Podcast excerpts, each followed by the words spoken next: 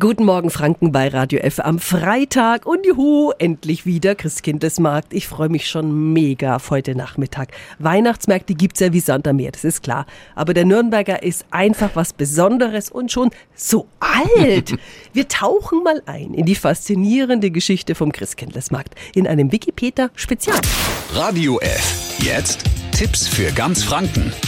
Hier ist unser Wiki Peter. 1628. Auf einer Spanschachtel aus Nadelholz findet sich der älteste Nachweis. Regina Susanna Harsdörferin von der Jungfrau Susanna Eleonora Erbsen zum Kindlesmark überschickt 1628. Die Schachtel ist übrigens im Germanischen Nationalmuseum zu sehen.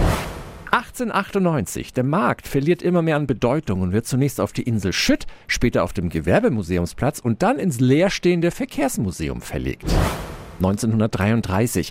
Der Christkindlesmarkt kehrt auf den Hauptmarkt zurück und da tritt zum ersten Mal das Nürnberger Christkind auf.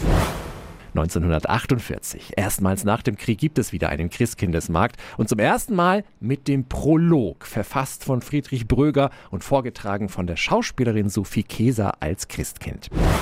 1969. Zum ersten Mal wird ein Mädchen aus der Nürnberger Bevölkerung zum Christkind gewählt. 1973. Erstmals findet die Eröffnung des Marktes nicht am 4. Dezember, dem Barbara-Tag, statt, sondern am Freitag vor dem ersten Advent. Und zum ersten Mal besuchen mehr als eine Million Menschen den Markt. 1986. Zum ersten Mal findet der Markt der Partnerstädte statt.